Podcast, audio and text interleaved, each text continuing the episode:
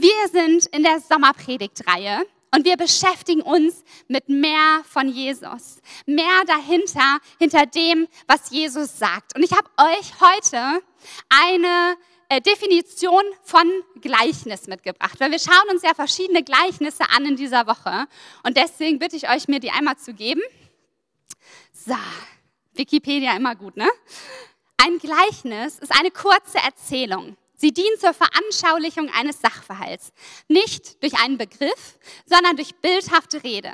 Über die Veranschaulichung hinaus wird dem Gleichnis auch verändernde Funktionen zugeschrieben. Der Hörer oder Leser soll sich in der Erzählung selbst entdecken können und damit eingeladen werden, seine Situation zu verändern. Hey, ich fand das so eine coole Definition, weil ich mir wünsche, dass genau das heute passiert. Dass irgendwo in der Geschichte, die wir lesen, ihr euch heute Morgen wiederfindet und dass Jesus etwas in euch verändert. Hey, wenn selbst Wikipedia weiß, dass Gleichnisse Leben verändern können, wie viel mehr sollten wir das dann wissen und glauben, oder? Das heißt, ich lade euch wirklich ein, heute genau zuzuhören, euch verändern zu lassen. Und ich habe mir mal die Spaß gemacht zu Hause und nachgezählt, wie viele Gleichnisse es gibt. Ich habe versucht, die nicht zu zählen, die in mehreren Evangelien vorkommen. Aber jetzt mal so die Frage an euch. Werft gern was ran. Was glaubt ihr, wie viele Gleichnisse erzählt Jesus? 100? Ja, sind ein bisschen weniger. Gut. Auch noch zu viel? 10 sind es mehr. Irgendwo zwischen 10 und 70 sind wir jetzt. Oh, das ist schon mal gar nicht so schlecht. Es sind so 40 bis 43, je nachdem, welche man einzeln zählt, welche zusammen. Also, wenn Jesus in den Jahren, in der er auf der Erde war, über 40 Mal in Gleichnissen geredet hat, dann sagt das, dass das wirklich wichtig für ihn war. Das war seine Art zu kommunizieren. Und in der Bibelstelle, in der wir sind heute, im Matthäus-Evangelium, da ist es so, dass Jesus sich hinsetzt mit seinen Jüngern. Wir sind in Matthäus 25, also fast am Ende vom Evangelium von Matthäus. Und es ist das letzte Gleichnis, was er erzählt, bevor er von den Wachen festgenommen wird und hingerichtet wird und am Kreuz stirbt. Das allerletzte Gleichnis, bevor Jesus weggeht und die Jünger in dem Moment verletzt. Dass er wiederkommt, das wissen die Jünger ja noch nicht, aber es hat einen großen Bezug zur Geschichte, die ich gleich erzähle. Deswegen ist es so spannend. Und die Gleichnisse, die Jesus hier erzählt, sind ihm anscheinend so wichtig, dass die letzten Momente bevor er ins Gefängnis kommt, er nicht damit verbringt, mit Menschen unterwegs zu sein und zu heilen und zu Riesenmassen zu sprechen, sondern sich hinsetzt mit seinen Jüngern, um ihm etwas übers Reich Gottes zu offenbaren. Ähm, deswegen ist diese Bibelstelle so gehaltvoll und so wichtig für uns. Und weil ich kein Buch festhalten kann, habe ich Nina gebeten, uns diese Stelle einmal vorzulesen. Matthäus 25, 14 bis 30. Also ein bisschen länger, aber ihr könnt heute zuhören, ist die einzige Bibelstelle. Es ist wie bei einem Mann, der vorhatte, in ein anderes Land zu reisen. Er rief seine Diener zu sich und vertraute ihnen sein Vermögen an. Einem gab er fünf Talente, einem anderen zwei und wieder einem anderen eines, jedem seinen Fähigkeiten entsprechend. Dann reiste er ab. Der Diener, der fünf Talente bekommen hatte, begann sofort mit dem Geld zu arbeiten und gewann fünf weitere dazu. Ebenso gewann der, der zwei Talente bekommen hatte, zwei weitere dazu. Der aber, der nur ein Talent bekommen hatte, grub ein Loch in die Erde und versteckte das Geld seines Herrn. Nach langer Zeit kehrte der Herr zurück und forderte seine Diener auf, mit ihm abzurechnen. Zuerst kam der, der fünf Talente erhalten hatte. Er brachte die anderen fünf Talente mit und sagte, Herr, fünf Talente hast du mir gegeben, diese fünf hier habe ich dazu gewonnen. Sehr gut, erwiderte der Herr, du bist ein tüchtiger und treuer Diener. Du bist, mit, du bist mit dem wenigen treu umgegangen, darum will ich dir viel anvertrauen. Komm herein zum Freudenfest deines Herrn. Dann kam der, der zwei Talente erhalten hatte. Herr, sagte er, zwei Talente hast du mir gegeben, hier sind die zwei, die ich dazu gewonnen habe. Sehr gut, erwiderte der Herr, du bist ein tüchtiger und treuer Diener. Du bist mit dem wenigen treu umgegangen, darum will ich dir viel anvertrauen. Komm herein zum Freudenfest deines Herrn. Zuletzt kam auch der, der ein Talent bekommen hatte. Herr, sagte er, ich wusste, dass du ein harter Mann, dass du ein harter Mann bist. Du erntest, wo du nicht gesät hast, und sammelst ein, wo du nicht ausgestreut hast. Deshalb hatte ich Angst und vergrub dein Talent in der Erde. Hier hast du zurück, was dir gehört. Da gab ihm sein Herr zur Antwort, Du böser und fauler Mensch, du hast also gewusst, dass ich ernte, wo ich nicht gesät habe, und einsammle, wo ich nicht ausgestreut habe. Da hättest du mein Geld doch wenigstens zur Bank bringen können, dann hätte ich es bei meiner Rückkehr mit Zinsen zurückbekommen. Nehmt ihm das Talent weg und gebt es dem, der die zehn Talente hat. Denn jedem, der hat, wird gegeben. Und er wird im Überfluss haben. Wer aber nicht hat, dem wird auch das genommen, was er hat. Doch diesen unnützen Diener, unnützen Diener werft in die Finsternis hinaus, dorthin, wo es nichts gibt als lautes Jammern und angstvolles Zittern und Beben. Danke, Nina. Gut, gute Stelle für ein Amen. Wir sehen hier eine Geschichte, wo ein Herr ins Ausland geht und seinen drei Dienern Dinge zurücklässt. Unterschiedlich viele Talente. Ich weiß nicht, ob ihr wisst, was so ein Talent ist. Ich habe das mal nachgeguckt, ja? Und ein Talent sind 6000 Denare. Hilft euch wahrscheinlich genauso wenig. Aber 6000 Denare waren ungefähr die Bezahlung für 6000 Arbeitstage. Und je nachdem, wie viele Tage die Menschen damals gearbeitet haben, gehen wir jetzt mal davon aus, die haben viel gearbeitet, sechs Tage die Woche, dann wären das mindestens 20 Jahre Arbeitslohn. Also, das ist ganz schön, ganz schön viel. Ein Talent, das, der Lohn von 20 Jahren Arbeit. Oder der, der fünf Talente bekommen hat, sogar fünf, äh, 100 Jahre Lohn. 100 Jahre, so lange kann der ja gar nicht arbeiten. Ne?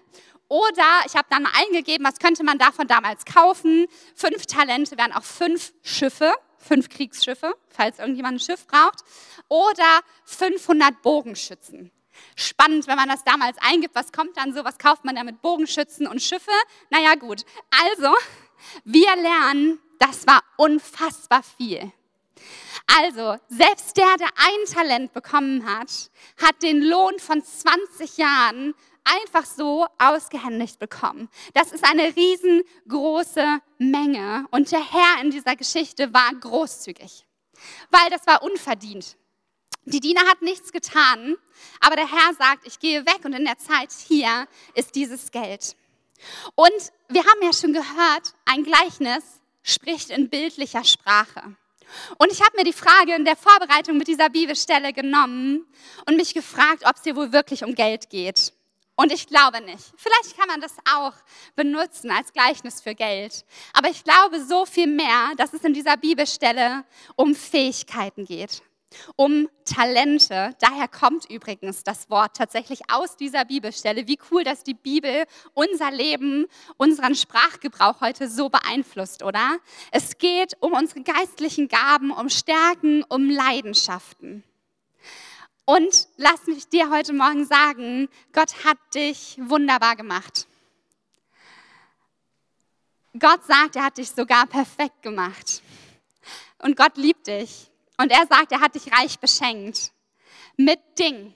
Wie dieser Herr in der Geschichte seine Diener reich beschenkt hat, so hat auch Gott dich reich beschenkt. Mit Fähigkeiten, die nur du hast. Mit Gaben, die nur du so hast. Mit Leidenschaft für Thema, dass Dinge dein Herz zerbrechen, wo nur du Lücken siehst, wo du siehst, wo ein Unterschied gemacht werden sollte. Gott hat dich wunderbar gemacht und reich beschenkt, wie dieser Herr in der Geschichte seine Diener. Und es ist jetzt an uns, sie nicht zu verbuddeln. Wie der dritte Diener in der Geschichte, der das, was ihm anvertraut wurde, einfach unter die Erde bringt und nichts damit tut. Hey, wie schade wäre das, wenn Timo sonntags hier nicht singt und seine Stimme, wo ich wirklich glaube, dass es eine Fähigkeit ist, die Gott dir gegeben hat, ein Talent, was wirklich großartig ist, wenn Timo seine Stimme sonntags morgens nicht im Gottesdienst benutzt, sondern zu Hause sitzt und denkt, nee, du, da investiere ich nicht weiter. Ich müsste ja zur Probe gehen. Nee, das ist aber ein bisschen viel. Wie schade wäre das, wenn diese Fähigkeit, die Gott Timo gegeben hat, nicht hier zum Ausdruck kommt. Oder Udos Herz für Gebet. Ich weiß nicht, ob ihr Udo kennt, aber ich weiß, dass Udo es liebt, für Menschen zu beten und Menschen zu helfen, Gottes Blick auf ihr Leben zu bekommen. Und wie schade wäre das, wenn Udo diese Leidenschaft nicht einsetzt für Menschen, sondern sie zu Hause verbuddelt und lieber Zeit vom Fernseher verbringt und nichts tut, als sie einzusetzen fürs Reich Gottes. Oder noch ein anderes Beispiel. Ich, ich bin mit dem den Namen immer Sion. Wie heißt dein Papa nochmal? Wie, wie nennen wir ihn? Kumarasami. Ja, mit der Aussprache, das ist immer schwierig. Ich habe so geliebt, dass nach Corona du so oft auf mich zukamst und gesagt hast, wann können wir endlich wieder Abendmahl feiern? Ich möchte Abendmahl, weil wir durften das ja eine Weile nicht. Ich dachte so, wie schön ist dein Herz fürs Abendmahl, weil ich mir sicher bin, dass Gott dir da eine Leidenschaft für geschenkt hat, zu verstehen, was in diesem heiligen Moment von Abendmahl passiert. Und seitdem feiern wir wieder Abendmahl. Und ich bin so dankbar, dass er immer wieder mich daran erinnert hat, mit der Leidenschaft, die Gott dir gegeben hat, weil ich glaube, dass Dinge im Abendmahl passieren jeden Sonntag. Und wie schade wäre das gewesen, hätte er sich nicht getraut, auf mich zuzukommen und zu sagen, du, hier Abendmahl haben wir doch früher auch gefeiert. Warum können wir das jetzt wieder? Geht das irgendwie mit den Hygienevorschriften? Und heute feiern wir jeden Monat Abendmahl und das liegt an dir, weil du die Leidenschaft immer wieder geteilt hast. Wie schade wäre das, wenn er das nicht getan hätte? Und ich könnte jetzt vermutlich von jedem von euch etwas sagen hier heute Morgen, weil ich wirklich glaube, dass Gott uns so sehr liebt und dass er uns perfekt und wunderbar gemacht hat, was heißt, dass du Stärken hast, die nur du hast. Und so oft können wir das selber nicht sehen. So oft denken wir, dass das andere haben ist wichtiger, ist schöner, ist besser, ähm, reden das klein, was wir gut kennen oder die Leidenschaft, die wir haben, fällt uns gar nicht auf, weil es uns ja leicht fällt. Aber Gott hat dir Dinge anvertraut, nur dir Dinge anvertraut. Und deswegen ist mein erster Punkt heute, was machst du mit dem, was Gott dir geschenkt hat? Ich habe übrigens nur zwei Punkte, also die könnt ihr euch merken. Und ich lasse euch mal ein kleines bisschen in mein Herz schauen, weil ich euch ganz ehrlich sagen will, das, was mich am meisten frustriert auf dieser Erde, ist, wenn Menschen ihr Potenzial nicht ausleben. Ich bin so oft mit Menschen unterwegs und du siehst etwas im Leben und denkst, wow, weißt du eigentlich, wie grandios du bist? Weißt du eigentlich, was Gott dir da geschenkt hat? Dass das, was du siehst, ich überhaupt nicht sehe? Dass deine Großzügigkeit für Menschen nicht normal ist? Dass deine Gastfreundschaft so viel besser ist als das, was die meisten können und du liebst es so sehr, dass es für dich noch nicht mal anstrengend ist? So oft haben Menschen Dinge in sich, die sie aber gar nicht als besonders ansehen und deswegen nicht ausleben. Und ich glaube, an der Bibelstelle, die wir heute gehört haben, können wir lernen, dass wir das, was Gott uns gegeben hat, einsetzen. Einsetzen dürfen für sein Reich. Und die zwei Männer hier, die waren risikobereit. Es hätte auch sein können, dass sie die Talente verlieren. Da steht im Text, sie haben damit gearbeitet was auch immer das heißt. Vielleicht haben sie es angelegt ähm, oder irgendwo investiert und später mehr gekauft, was auch immer. Sie waren risikobereit. Und ich glaube, wenn wir unserer Leidenschaft folgen, wenn wir unserer Berufung folgen, dann machen wir uns auch manchmal verwundbar und müssen risikobereich sein. Wenn du Verantwortung übernimmst über einen Bereich, der dir wirklich am Herzen liegt, dann machst du dich verletzlich und dann kann es auch manchmal anstrengend sein. Aber Gott verspricht, dass er versorgt. Seiner Berufung zu folgen ist nicht immer leicht. Aber wir lernen an dieser Stelle, dass wir aufgerufen sind, dazu aktiv zu sein. Etwas mit dem Traum zu machen, den Gott uns gegeben hat. Gott hat dich ausgestattet, sein Reich zu bauen. Zum Beispiel Menschen zu helfen. Und das braucht nicht immer im Vollzeitdienst in der Kirche sein. Es wäre so langweilig, wenn alle von uns hier versuchen, oben auf der Bühne zu stehen und keiner hört mehr zu, oder? Ich glaube, dass wir so unterschiedliche Gaben und Talente haben. Vielleicht bist du unfassbar gut mit IT-Sachen, mit Technik. Und du hast einen Job, wo du Geld verdienen kannst und kannst dann Menschen helfen damit und Gottes Liebe für Menschen ganz praktisch teilen, weil du ihnen Versorgung zulassen kommen kannst. Wie wunderschön ist das? Vielleicht ist es diese Gastfreundschaft Und du liebst es, Menschen zu Hause zu haben. Hey, vielleicht leitest du eine Kleingruppe. Lad Leute zu dir ein, esst gemeinsam, tauscht euch aus, betet füreinander. Vielleicht ist es, dass du handwerklich begabt bist und du denkst, ey, ich kann überhaupt nicht umgehen mit Worten. Und das ist was, was oft so gut ankommt. Es gibt so ein paar Talente und Stärken, die wünschen wir uns alle, oder? Und dann gibt es andere, wo man denkt, ey, wie setze ich die ein? Aber ich glaube, wenn Gott dir diese Fähigkeiten geschenkt hat, dann hat er sie dir mit einer Berufung zusammengeschenkt, dass du sie einsetzen kannst in seinem Haus. Vielleicht kannst du uns wie Thomas helfen, die Kaffeebar weiterzubauen, weil sie noch nicht fertig ist. Halleluja! Wenn du handwerklich begabt bist, komm immer auf mich zu. Wir haben so viele Aufgaben. Oder kannst mit Menschen sprechen und für Menschen da sein, die kein anderer sieht. Und auf die Straße gehen, wie unser Street-Team, die sind jetzt gerade noch unterwegs und sehen Menschen, die die meisten anderen übersehen und können mit dem Leid, was sie sehen, umgehen. Und für sie ist das nichts Großes. Weil so oft, wenn Gott uns Fähigkeiten und Stärken geschenkt hat, dann sehen wir die nicht als, das ist meine krasse Stärke, sondern es fühlt sich normal und gut für uns an. Aber dann heißt es einfach, dass Gott dich so geschaffen hat und das genau deine Berufung ist, wo dein Sweet Spot ist. Lass uns risikobereit sein und das einsetzen, was Gott uns geschenkt hat. Und in uns selber investieren und das herausfinden. Weil ich weiß, dass auch ein paar Leute hier sein werden, die sagen, ich weiß gar nicht, was meine Stärke ist. Hey, ich habe noch nie einen Stärkentest gemacht oder noch nie ein Coaching gehabt. Ich weiß gar nicht. Geh heute nach Hause und frag Gott. Und schreib einfach mal auf, wofür du leidenschaftlich bist. Das ist oft das beste Anzeichen dafür, dass Gott dir etwas geschenkt hat, ist, wenn du leidenschaftlich dafür bist.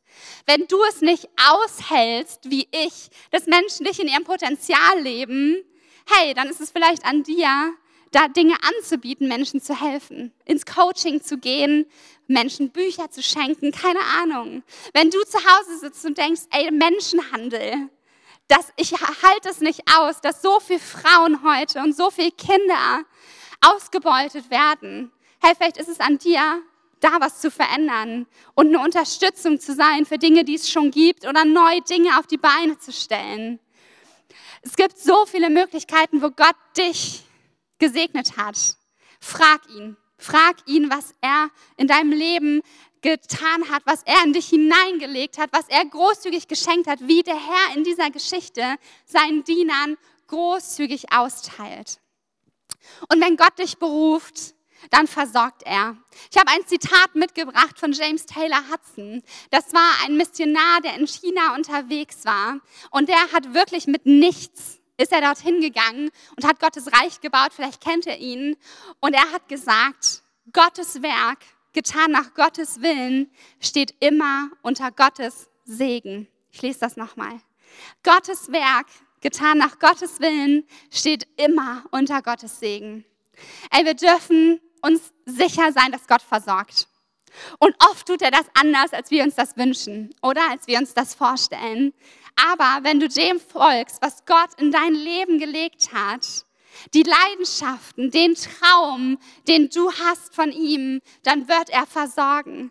Und manchmal ist es vielleicht ein bisschen mehr Last Minute, als du dir das wünschst, weil er will, dass du ihm immer noch vertraust, aber er wird versorgen. Weil Gottes Werk getan nach Gottes Willen immer unter seinem Segen, unter seiner Versorgung steht. Und sei mutig. Und dann gibt es ja in dieser Geschichte auch noch eine dritte Person. Und es wäre doch so schön, wenn das Gleichnis aufhört nach Person 2, oder? Und der Diener da steht und sagt, du treuer Knecht. Ich weiß nicht, ob du schon mal gehört hast, dass jemand, dass Gott zu dir sagt, ey, du treuer Knecht. Was für eine schöne Zusage, oder? Ähm, aber es gibt noch eine dritte Person. Und ich glaube, es gibt zwei Gründe, warum die dritte Person so gehandelt hat, wie sie gehandelt hat. Und die führt mich auch direkt zu Punkt 2 der Predigt. Vergleiche deine Berufung nicht. Vergleiche deine Berufung nicht. Das ist übrigens der Punkt, warum ich dieses Gleichnis unbedingt machen wollte heute, weil ich glaube, dass es in der heutigen Gesellschaft so einfach ist, uns zu vergleichen. Und wir immer auf das schauen, was andere haben. Und vielleicht ging es diesem Knecht, dem dritten Knecht so, dass er in der Reihe stand. Und stellt euch das mal vor, ihr sitzt da und der Herr kommt und er gibt einem fünf und dem nächsten gibt er zwei und du hältst deine Hände offen und erwartest, naja, vielleicht habe ich ja sogar ein bisschen länger gedient, vielleicht kriege ich sogar zehn und dann kriegst du ein, ein Talent. Und er hat es verglichen und dachte, ey, ich, ich habe hier sowas Mickriges. Wenn ich nur das habe, nee, du, ganz ehrlich, damit kann ich sowieso nichts anfangen. So gut wie der, der fünf Talente hat, wird sowieso nicht am Ende, da mache ich lieber gar nichts. Und er hat das, was Gott ihm gegeben hat, und ich habe ja vorhin schon gesagt, das war großzügig. Das, was er hat, hat er nicht eingesetzt fürs Reich Gottes. Und das war nicht unfair sondern er war trotzdem reich beschenkt. Und das ist mir so wichtig. Hey, Gott gibt Fähigkeiten, die zu unseren Fähigkeiten passen. Ich glaube schon, dass es Menschen gibt, die mit mehr gesegnet sind von Gott, weil sie aber auch mehr aushalten, weil sie mehr dranbleiben, weil sie treuer damit umgehen. Und ich glaube, es ist ganz wichtig zu verstehen, dass Gott trotzdem nicht unfair ist, weil er jedem von uns das Richtige gibt jeden von uns reich beschenkt. Gott hat dich als Meisterstück geschaffen und nicht als billige Kopie. Das ist so wichtig zu verstehen. In der Bibel steht, Gott hat dich als Meisterstück geschaffen. Du bist keine billige Kopie. Versuch nicht eine billige Kopie zu sein von dem, was irgendjemand anders macht. Das Gras ist nicht immer grüner woanders, sondern das Gras ist grüner da, wo du es wässerst. Das ist ganz einfach. Und Gott hat dich reich beschenkt und dir etwas gegeben. Und nutzt das, was du hast und vergleich nicht das mit dem, was jemand anders hat. Mein Lieblingsautor ist John Maxwell. Und er hat unfassbar viele gute Bücher geschrieben. Ich weiß nicht, ob ihr eins gelesen habt. Und wenn ich diese Bücher lese, denke ich, ey, diese Bücher würde ich auch gern schreiben. Ich würde so gerne so viel Weisheit haben und die so unfassbar gut in Sätze packen und so vielen tausenden Menschen damit helfen. Wie gerne würde ich Bücher schreiben können wie John Maxwell. Und dann hört man Podcasts von ihm, wo er erzählt, dass er jeden Morgen um 4.30 Uhr aufsteht, damit die Zeit am Morgen, wo noch kein anderer wach ist, er benutzen kann, um seine Bücher zu schreiben. Und dann höre ich das und denke, nee, danke. Also ich stehe auch schon früher, aber 4.30 Uhr jeden Tag und das ist ein alter Mann, ne? das muss man noch dazu sagen. Die schlafen ja normalerweise immer eher ein bisschen länger. Er steht jeden Tag um 4.30 Uhr auf, um seine Bücher zu schreiben, damit er, wenn seine Familie aufwacht, ab sieben für Menschen da sein kann und seinen Beruf als Pastor ausüben und als Sprecher. Und wir träumen so oft von dem, was jemand anders hat, ohne zu verstehen, dass das mit den Verpflichtungen kommt, dem Fleiß, der Disziplin, die andere haben und vielleicht auch den Angriffen, die andere haben. Und vielleicht denkst du, Lucy, die Predigt hier heute Morgen hätte ich viel besser machen als können als du. Ja, vielleicht. Aber bist du dir sicher, dass du hier oben stehen willst? Ich liebe es. Ich würde nichts anderes lieber machen, als hier zu sein. Ich bin auch krankgeschrieben, sonst hätte ich auch gar nicht hier sein müssen heute Morgen. Ne? Aber wenn du denkst, hey, ich will auch da oben stehen und Gottes Wort weitergeben, bist du dann bereit, auch die Konsequenzen zu tragen, die Verantwortung zu tragen? Ey, ich glaube nicht, dass es ein Zufall war, dass ich mir am ersten Sonntag hier im Kodex von der Bühne runter den Fuß gebrochen habe. Ich glaube, das war Angriff. Mir sind noch nie so viele Sachen passiert wie im letzten Jahr, seit ich Pastorin hier am Campus bin. Und ich glaube, das ist was Geistliches. Ich will nicht immer alles übergeistlichen, aber ich glaube, das ist was. Weil ich glaube, dass es gut ist, was wir hier tun als Kirche und dass da jemand was dagegen hat. Aber wenn du das willst, was jemand anders hat, bist du dann auch bereit, die Disziplin einzusetzen, die Kapazität aufzugeben. Wenn du im Lobpreisteam so toll singen willst wie Timo, bist du dann bereit, jeden Donnerstag zur Lobpreisprobe zu gehen und wahrscheinlich sogar noch zu Hause zu üben. Die Berufung kommt mit etwas. Und ich glaube, dass es so wichtig ist, dass wir das heute verstehen. Sei keine Kopie, sondern sei Meisterstück. Frag Gott, was sind meine Stärken, was sind meine Talente, was hast du mir für einen Traum und für eine Berufung gegeben. Und wenn du es alleine nicht rausfindest, frag deinen Kleingruppenleiter. Oder frag mich, in drei Wochen bin ich wieder einsatzfähig nach einem Kaffee-Date. Ey, ich treffe mich so gerne mit dir und denk darüber nach und frag Fragen, wie du vielleicht mehr dahin kommen kannst wo deine Berufung ist mit ihm, weil er hat dich wunderbar gemacht und er hat dich reich beschenkt. Und es ist so wert, dass wir wissen, dass wir reich beschenkt sind von ihm. Egal, ob wir fünf Talente oder ein Talent bekommen haben. Alles ist viel und jeder von euch hat etwas, was er einsetzen darf in Gottes Reich hier auf der Erde. Und wenn wir es nicht tun, dann tut es keiner. Hey, wenn du nicht in deiner Familie einen Unterschied machst, dann wird das genau dort keiner tun. Wenn du auf deiner Arbeitsstelle nicht einen Unterschied machst, dann wird es dort keiner tun. Wenn du nicht sonntags dir Kaffee machst, dann macht es vielleicht keiner. Wie schade wäre das, oder? Und es gibt bei dem dritten Mann in der Geschichte noch eine Sache. Und das ist der zweite Punkt, warum ich glaube, er hat so gehandelt, wie er gehandelt hat. Und zwar hat er ein falsches Bild vom Herrn in dieser Bibelstelle steht, dass er den Herrn als geizig und unfair betitelt, schon vorher. Und er denkt Schlechtes von seinem Herrn. Und ich möchte dich heute fragen, auf diese Punkte, die ich genannt habe, weißt du, dass du reich beschenkt bist? Weißt du, dass du wunderbar und perfekt gemacht bist? Wie siehst du Jesus? Wenn du das nicht annehmen kannst für dich, dann glaube ich, dass der größte Knackpunkt dein Gottesbild ist. Weil wenn wir verstehen, wie sehr wir geliebt sind, dass die Worte, die Jesus spricht, wahr sind, dass er für dich am Kreuz gestorben ist, dann ist das, weil du es wert bist. Und das wird so viel mit uns machen, wenn wir das wirklich verstehen. Und das hat der Herr in dieser Geschichte nicht. Er hat in dieser Geschichte schon von Anfang an ein falsches Gottesbild gehabt. Und am Ende ist es ja so, dass er rausgeworfen wird. Und es ist mir noch so wichtig zu sagen, dass ich glaube, dass er rausgeflogen ist, weil er Jesus nie gekannt hat. Weil er den Herrn in dieser Geschichte nie gekannt hat. Und nicht wegen des fehlenden Erfolgs. Ich glaube, wenn Jesus wiederkommt, wird er uns diese Frage stellen was hast du mit dem gemacht, was ich dir geschenkt habe? Und du brauchst keine Sorgen haben, dass du rausfliegst. Egal, was du geschafft oder nicht geschafft hast. Das, darum ging es dem Herrn nicht in dieser Geschichte. Ich glaube, wenn der Diener zu dem Herrn gekommen wäre und gesagt hätte, hey, ich habe so viel versucht und alles eingesetzt und ich habe immer noch das eine Talent, aber es ist nicht mehr geworden, dann hätte der Herr trotzdem gesagt, du treuer und guter Diener. Weil es Jesus nicht um unsere Erfolge geht. Nicht darum geht, was du alles am Ende wirklich perfekt und gut hinbekommen hast, sondern darum, dass du es einsetzt, weil du ihn kennst, weil du verstehst, dass es Jesus wert ist. Und er ist es so wert. Und deswegen geht es hier so viel um unser Gottesbild.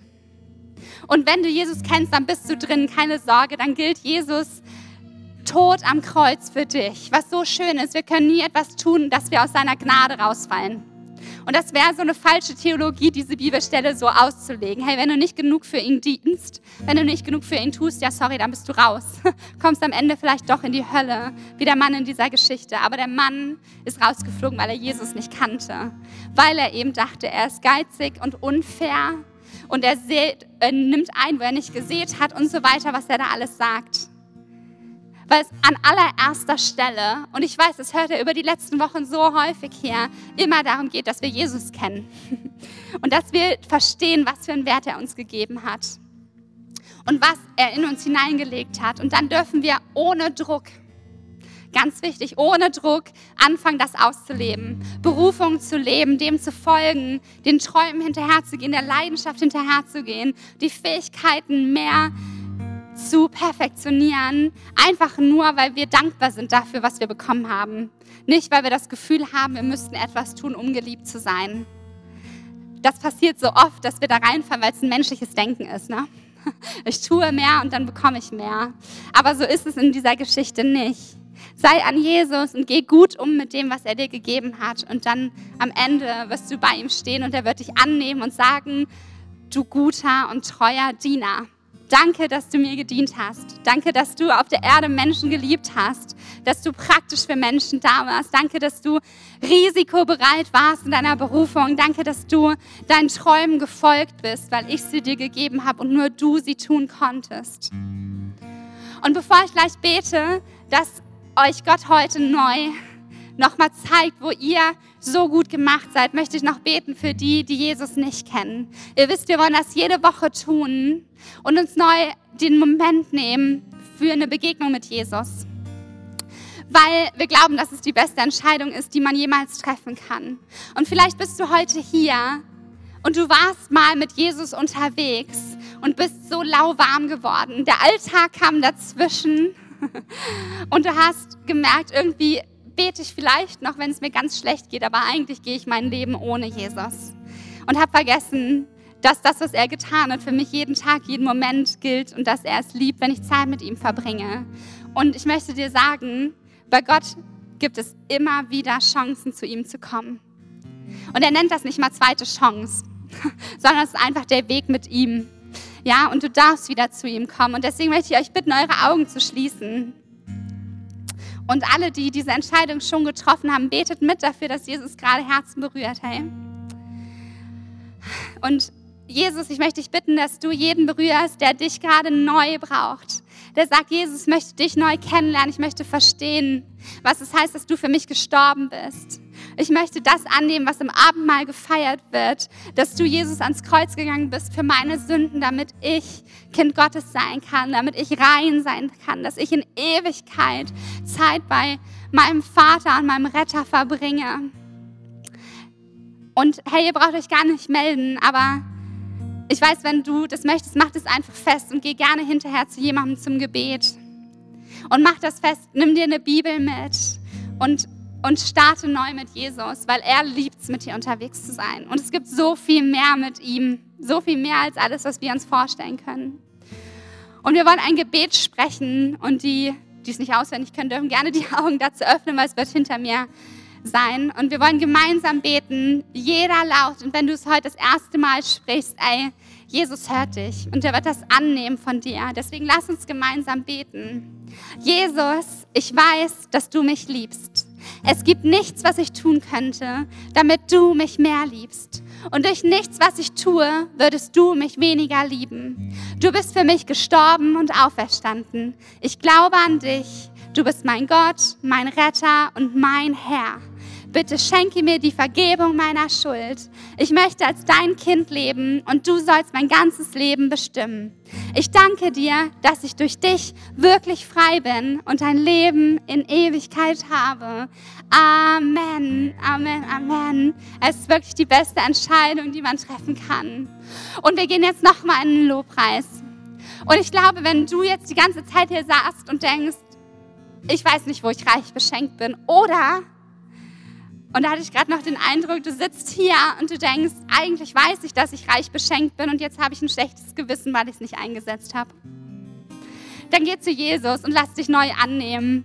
Weil ganz ehrlich, das, lass es heute einen neuen Start sein. Ja, und Verurteilung ist nicht bei Jesus. Wir dürfen wachsen mit ihm und er nimmt uns immer an, er liebt uns immer gleich.